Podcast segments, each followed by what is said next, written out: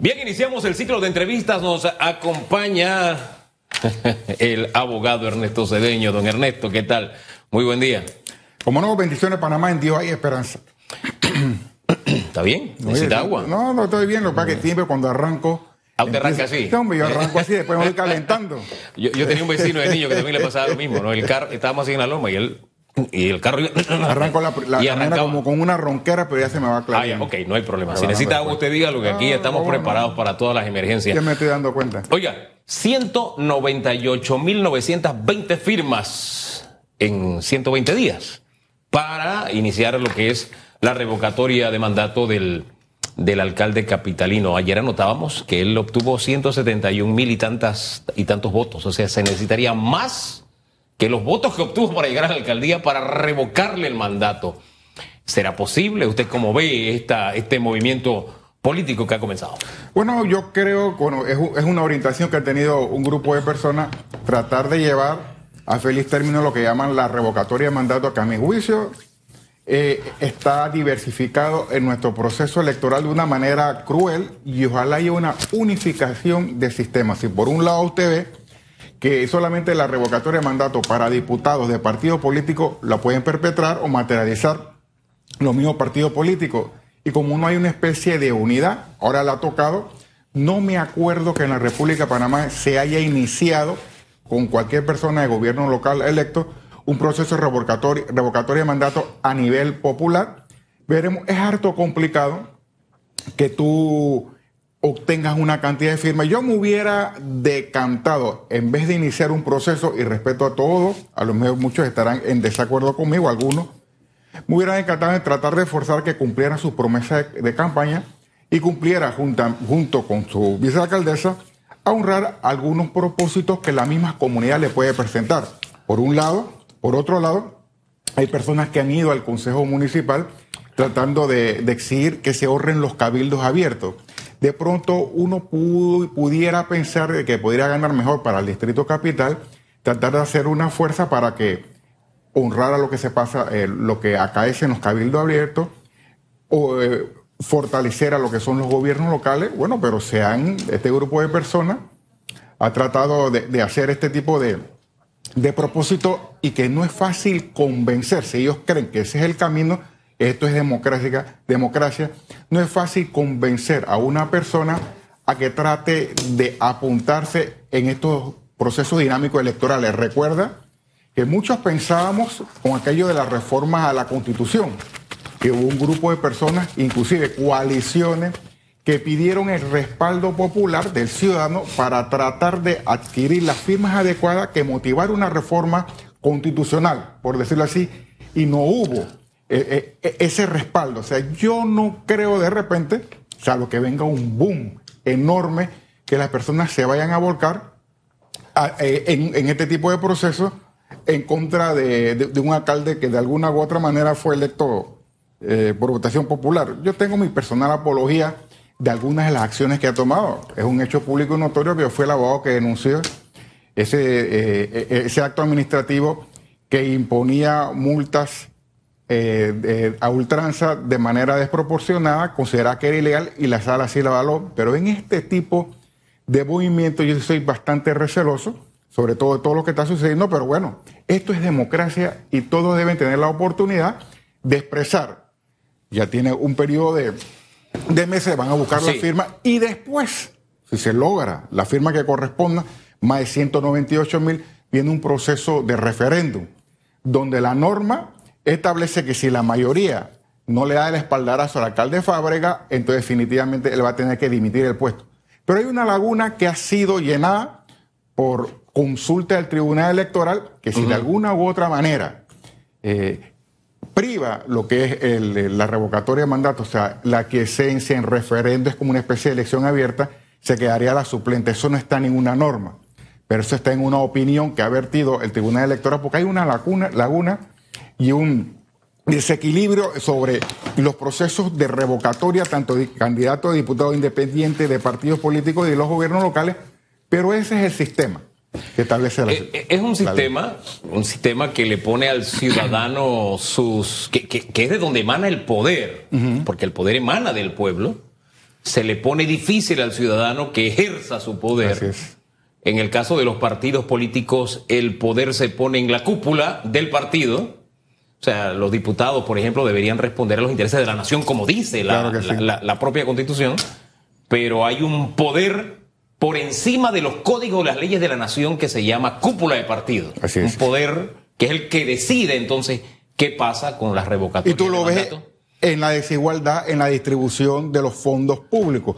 Se llevan el gran botín los partidos políticos y uno analiza por qué tantos partidos políticos, contrario censo, los independientes o del llamado libre postulación, obtienen migaja del fondo público a contrario censo, a diferencia de los partidos políticos, que es el fuerte y el poder. De ahí que tú ves a mi criterio que los partidos políticos como que están moviendo, si no es que ya movieron todo el taburete el Palacio de la Cárcel. Pero, pero fíjense que le hacía este, este, este mapa como introducción, porque, no sé, yo, siento que el alcalde puede dormir tranquilo, recoger esa cantidad de firmas, y yo soy un profesional de la esperanza, pero recoger esa cantidad de firmas no es cosa... Pero ese, pero ese es el primer proceso. No es cosa fácil. Y lo otro... Es ir a plebiscito después. Tú tienes que mover a la gente. Sí a que vaya, porque pueden haber dos fondos, dos bloques. Sí. Mover a la gente, y tú sabes, sino que te lo diga otro camino a Panamá, que no movió mucha gente a, ese ejercicio electoral. Tienes que mover a la gente que vaya, porque la norma dice que la mayoría que vaya para decir que se vaya.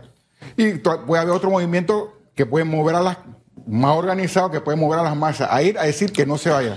Pero bueno, es que ese es el proceso electoral y eh, democrático de Panamá. Eh, ese es el proceso, y le decía, cuesta arriba el antecedente es el fracaso de esa coalición independiente que usted bien citó, de esa coalición también de partidos de oposición que fracasó también en busca de algo que todos dicen que se necesita, que es el cambio constitucional. Así que le decía, yo siento que el alcalde puede dormir bastante tranquilo, bastante tranquilo, ¿no? Independientemente de, lo que está pasando. Sin embargo, yo aspiraría como ciudadano a un giro de timón. Claro que sí. ¿A qué me refiero? Hombre, el malestar está en que no hay, mire, hay una desconexión entre el ciudadano y la alcaldía. Tenemos un municipio ausente en la ciudad capital. Esta, esta ciudad está fea. Vamos a hablar como es, está fea. Esta ciudad mustia, que es uno de los trabajos, uno de los tantos trabajos que debe desarrollar una alcaldía. Una ciudad poco amigable, donde usted ni siquiera puede caminar por las aceras porque eh, porque ahí están los carros, y si se mete a la calle, los carros, bueno, la vía se hizo para los carros. Entonces, una locura. Y no hay alcaldía. Entonces yo esperaría, o yo aspiraría, ante la alerta esta de que hay un grupo de ciudadanos muy molestos, un giro de timón, acercarse más a la gente, eh, explicar mejor mis proyectos. Y, pero, ¿sabe qué? Yo veo que primero el alcalde no tiene quien lo defiende, si el, defienda. Si el general no tenía quien le escribiera, mm. acá el alcalde no tiene quien lo defienda. Y segundo, aquí como que genio y figura hasta la sepultura. No contesta ni los chats el alcalde. O sea, uno le escribe y ni siquiera... Antes contestaba cosas no publicables, pero ahora ni contesta. Entonces uno se dice, oye, no va a haber un giro. No hay esperanza en ese sentido tampoco. Yo creo que es importante que los asesores, y le doy caricia positiva a la vicealcaldesa que ha tratado de poner el lado dulce y tierno de la ecuación dentro de la alcaldía y ella ha tratado de, comunicar las ideas de la alcaldía. Yo creo que todo lo que nos están escuchando en la alcaldía, inclusive yo me hubiera decantado en, fortalecer un movimiento que procurara cumplir las promesas, que escuchara al ciudadano, inclusive, y al Consejo Municipal para que honre más lo que son los cabildos, las oportunidades de mejorar. Está en la cúpula de la alcaldía capitalina el escuchar a los ciudadanos, porque Así como el gobierno, yo puedo decir que hay fallas, hay positivos y negativos en todas las administraciones, como en, la, eh, eh, en todo el gobierno, pero hay un principio que yo sigo, en la multitud de consejeros hay seguridad. Si tú desoyes y escuchas, lo que ahora podemos ver como un movimiento muy pequeño se puede transformar en un movimiento bola de nieve. Todo está en la oportunidad que tú tengas de reflexionar. De ahí la importancia de que el que ostenta un cargo de poder sepa que el artículo 2 de la Constitución reza que el poder emana del pueblo. Entonces, si hay una persona que no están acordes con la, que, están descontentas, tú tienes que ver cómo tú puedes lograr capitalizar ese descontento en activación económica, en, en, escucharlo, en tratar de resolver sus necesidades. Y no tan solamente tú vas a cumplir tu papel de una manera efectiva. Muchos te recordarán. Y lo importante Cuando uno accede a un puesto de elección popular, lo importante es saber cuál es el legado que tú dejas, que te puedan recordar, tener buenos recuerdos tuyos y no realmente actuar de una manera displicente, alejado del clamor popular, que te puedan endosar algún tipo de responsabilidad. Ahora mismo el recuerdo que tenemos es de la inundación hace dos días, que la alcaldía tiene que ver con eso, en Calle Uruguay tiene que ver también con la vía argentina. Mire, ya sin mirar hacia atrás, porque hay trabajos complementarios que se desarrollaron en esta administración y ni siquiera una explicación de qué es lo que pasa al ciudadano. O sea, se inundó, ese es tu problema, no hay alcaldía, no hay municipalidad, no hay un acercamiento.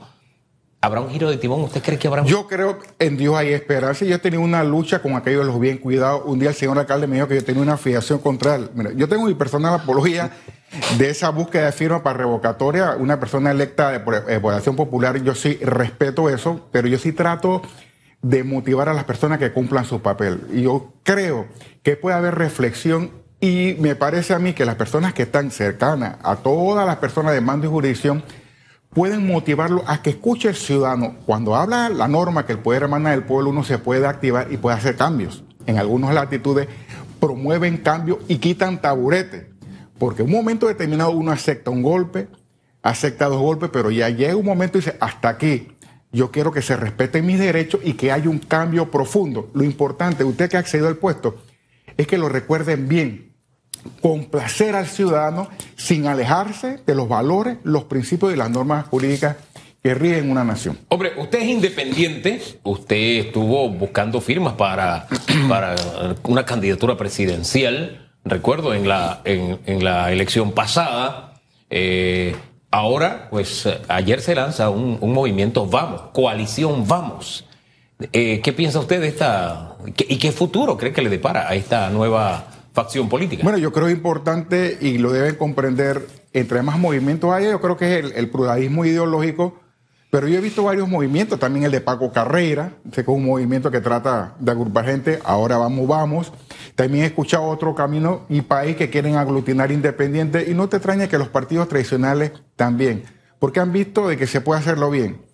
Mi caricia positiva para algunos, para algunos de libre postulación que los he escuchado y he visto como que tratan de cambiar en, en la Asamblea Nacional de Diputados. Yo creo que eso es bueno que no necesariamente, porque uno podría pensar, eh, cuando nace un partido político ya uno deja de ser independiente de libre postulación y ya no hay mucha emoción. Y eso puede ser algunas teorías que uno puede lucubrar de que porque hay algunas actividades políticas de movimientos nuevos hay poca concurrencia. Eso puede ser una hipótesis. Lo cierto es que un espaldarazo a aquellas personas que quieren agitarse en la vida política.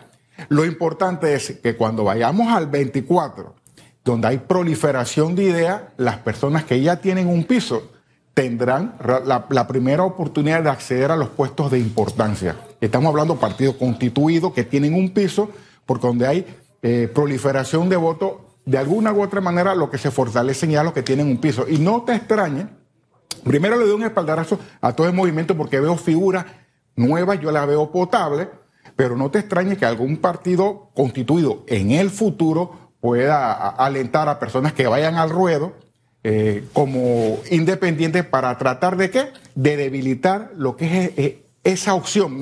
La gente está, puede estar pensando que era algo diferente, porque saben, si tú tienes un piso específico, treinta y tanto, dirá, entre más candidatos vayan para la cabeza y demás, yo tengo mi maquinaria y voy a poder eh, tratar de aglomerar en todos los puestos de elección de popular a, a mis partidos políticos. Yo creo que Primero, mi respaldo a todo movimiento. Así se fortalece la democracia, pero eh, analicemos bien todas las figuras, la trayectoria, por inclusive hasta movimientos nuevos, viendo personas recicladas. O sea, todas estas cosas uno tiene que analizar para tratar de buscar un oxígeno y catapultarse en puesto de elección popular, porque podría entenderse que hay un descontento de la manera eh, histórica de gobernar, donde se favorecen uno por encima de los otros. Ahora, ¿alguno de estos movimientos se ha acercado a usted? ¿Usted mira con simpatía? ¿Alguno se va a plegar a alguna de estas facciones independientes o al partido independiente, como se llama el, otro camino Panamá? Yo ahorita mismo no, me, no, he pensado en ningún tipo de movimiento. En estos días hablaba con mi esposa y ¿sabes qué? ¿Por qué yo no hago la, el esfuerzo de ir, de, aspirar a la asamblea, uno de los puestos de la Asamblea Nacional de Diputados, primero me dijo, Ernest, ¿de qué vamos a vivir? Porque sabes que yo no soy corrupto ni malandrín, y como mi esposa es la que lleva la finanza, pero de alguna u otra manera, y bueno, si esto es decisión, yo no me he realmente decidido a correr en un cargo de elección popular. Mis acciones son ciudadanas. Yo hasta ahora, pues, no he tenido acercamiento con nadie, pero yo sí creo que como ciudadano, de alguna u otra manera, tenemos como bloque que apoyar, sobre todo, aspectos, movimientos, ideas que vayan por el buen camino. Y te digo algo, te confieso. Hablaba con mi hijo que tiene 15 años, le decía, Eliezer David, ojalá algún día caemos con la corrupción. Él que tiene 15 años, amigo, papá, ni mis nietos, o sea, ni mis nietos van a ver eso. Él que no tiene novia, que no se ha casado, que no tiene hijos, ya pensaba en eso. Yo le dije, oye, pero tiene que tener esperanza, porque eh, a, veces el cáncer es tan grande y uno ve decepción en la administración de justicia, decepción en los grupos políticos, decepción en la sociedad. Para que haya un corrupto se requiere un, ciudadano que, participe en actos de corrupción pero yo creo que se pueden hacer las cosas bien y unirnos de alguna u otra manera para llevar un cambio positivo para nuestro futuro. Y sobre todo, con tantos dinero que hay, aquí no debería haber ningún tipo de problema. ¿De qué depende que usted se decida a ser candidato a um, diputado o por qué no alcalde? Ahora que está de moda el tema de alcaldías. Definitivamente tiene que correr. Yo hasta ahora no he tomado ningún tipo de decisión. Hay que ver de alguna u otra manera si se necesita y claro, a veces es importante ver, a veces yo este, analizo las situaciones, si es necesario que una persona, de repente puede que hayan varios candidatos, varias personas, y no es necesario que uno, que yo no sé si además de mi esposa alguien podrá votar por mí, esa es otra situación que una que es el voto seguro. Pero lo importante es que de alguna u otra manera haya el relevo y haya las personas que deseen y que se atrevan, porque lo importante, a mí me llegó cualquier cantidad de denuncias y personas que dicen hay problemas aquí y allá y no se atreven agitarse porque sabe que cuando tú sacas la cabeza, si tú tienes un techo de vidrio te van a caer las piedras. Pero lo importante es que usted se anime. Yo no he tomado ningún tipo de decisión para correr en nada.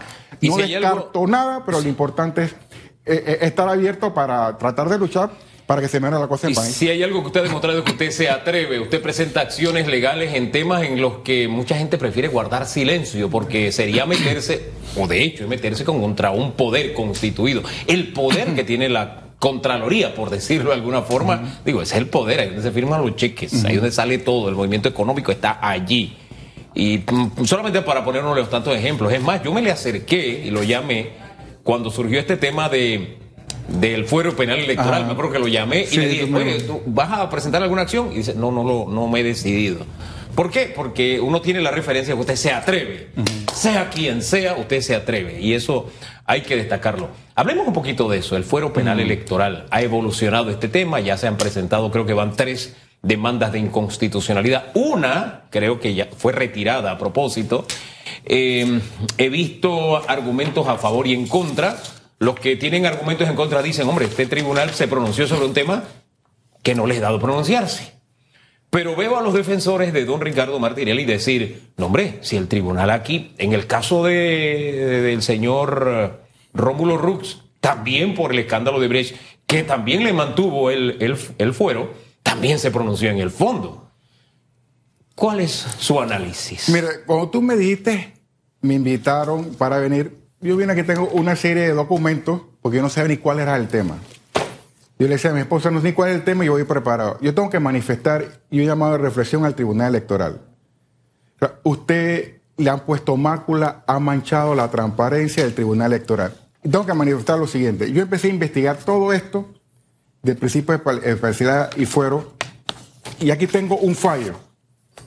Lo que ha hecho el Tribunal Electoral, a mi juicio, viola la teoría de separación de poderes que está en el artículo 2 de la Constitución. mi juicio es inconstitucional. ¿Por qué? Porque ya el Poder Judicial se pronunció. Yo he escuchado cualquier cantidad de teoría diciendo que la Corte tiene que pronunciarse. No, el Poder Judicial se pronunció. Y si el Poder Judicial se pronunció en el auto 78, el 19 de julio del 21, y dijo que el, el, principio de especialidad no existe para la forado. Aquí está la decisión, yo la reí toda.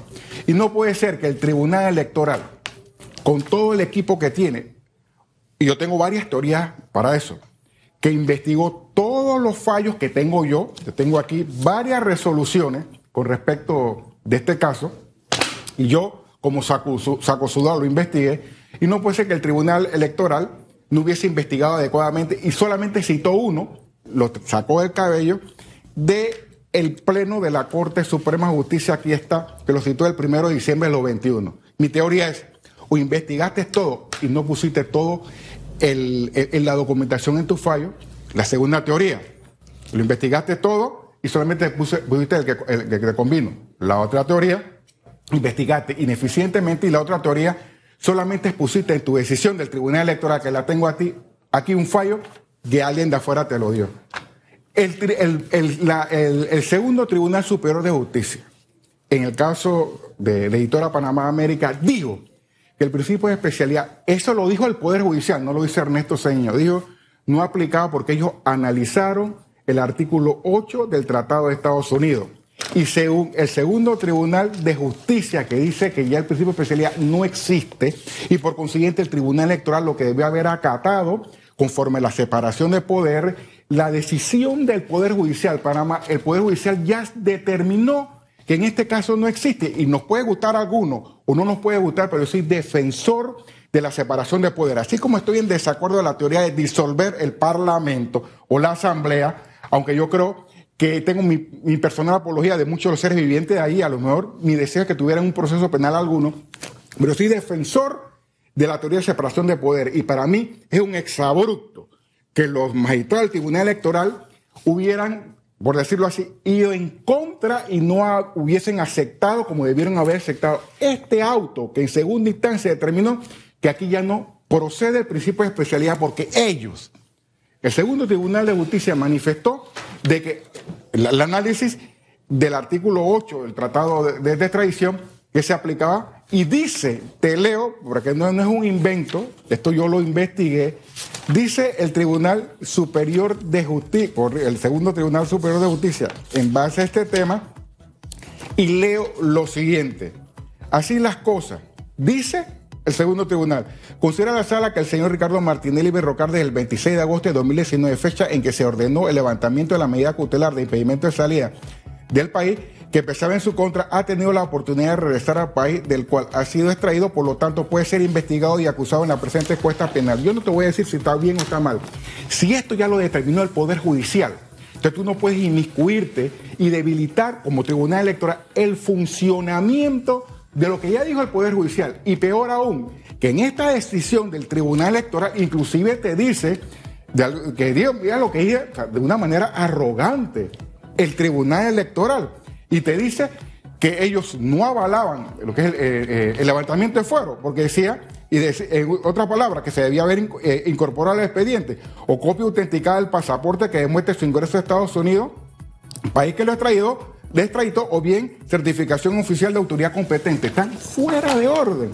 Si ya el Poder Judicial dice en esta decisión que mi, mi investigación está infirme, no le era dable al Poder Ejecutivo ir en contra de lo que terminó el Poder Judicial. Para mí, no tan solamente tiene viso de inconstitucional lo que dijo el Tribunal Electoral, porque y está retando y está debilitando el funcionamiento de la Administración de Justicia. Así que yo me tengo que decir de que aquí, en este caso, como quiera de que haya un pronunciamiento del segundo Tribunal de Justicia, lo que hizo el Tribunal Electoral, amén, de haber acabado, a mi juicio, debilitado la transparencia del Poder Judicial. Y mira, yo soy defensor de la Administración de Justicia con sus virtudes y defectos. Y, y lástima, apreciado Enrique, que yo no tenga ese poder de convocatoria porque la última vez que yo cité a una manifestación en la calinata de, la Corte para exigirle un plan de mejora fueron dos amigos y mi esposa. Nadie me, apoyó y yo no hago mujeres convocatorias, pero era para expresar que la Administración de Justicia, un movimiento para que hagan la cosa bien, el Tribunal Electoral, inclusive el Poder Judicial. Tú me preguntaste y yo te traigo mi respuesta. No sabía en esta entrevista qué me ibas a, preguntar, pero me imaginé si me pregunta eso y he investigado Panamá. No, no le digo mentira ni cuento. Lo que usted ha hecho el Tribunal Electoral está fuera de lugar, viola la separación de poderes y el Poder Judicial determinó algo, aunque tú no estuvieras de acuerdo, la idea no es tratar de ayudar o favorecer o tirar colchones, es cumplir la teoría de la separación de poderes y no manchar la transparencia y la independencia que, que, históricamente tiene el Tribunal Electoral. Mire, toda, todo argumento tiene un valor pero el suyo yo le doy un agregado. ¿Por qué? Porque proviene de una fuente que, como dije hace un rato, se atreve en toda circunstancia y eso yo lo valoro mucho. Además, no está cobijado por el interés político a favor ni por el poder político en contra. O porque me pagan para que yo busque un argumento o porque simplemente tengo algo en contra de una persona. No, sino basado en esto. Yo solamente lo decía el día primero cuando salió ese fallo. Hay como una mosca en la sopa en ese fallo. ¿Por qué? Porque yo no soy abogado. Pero la lógica me decía, oye, aquí esto no está bien. Aquí está el elemento. La contundencia del, del si yo lo busqué, los magistrados no debieron haber buscado el Tribunal Electoral. Es que todos los escenarios que usted me ha planteado son preocupantes por parte del Tribunal. Si hizo mal la tarea, si la hizo, pero se hizo el chivo loco. En fin, cualquiera que sea el escenario es preocupante.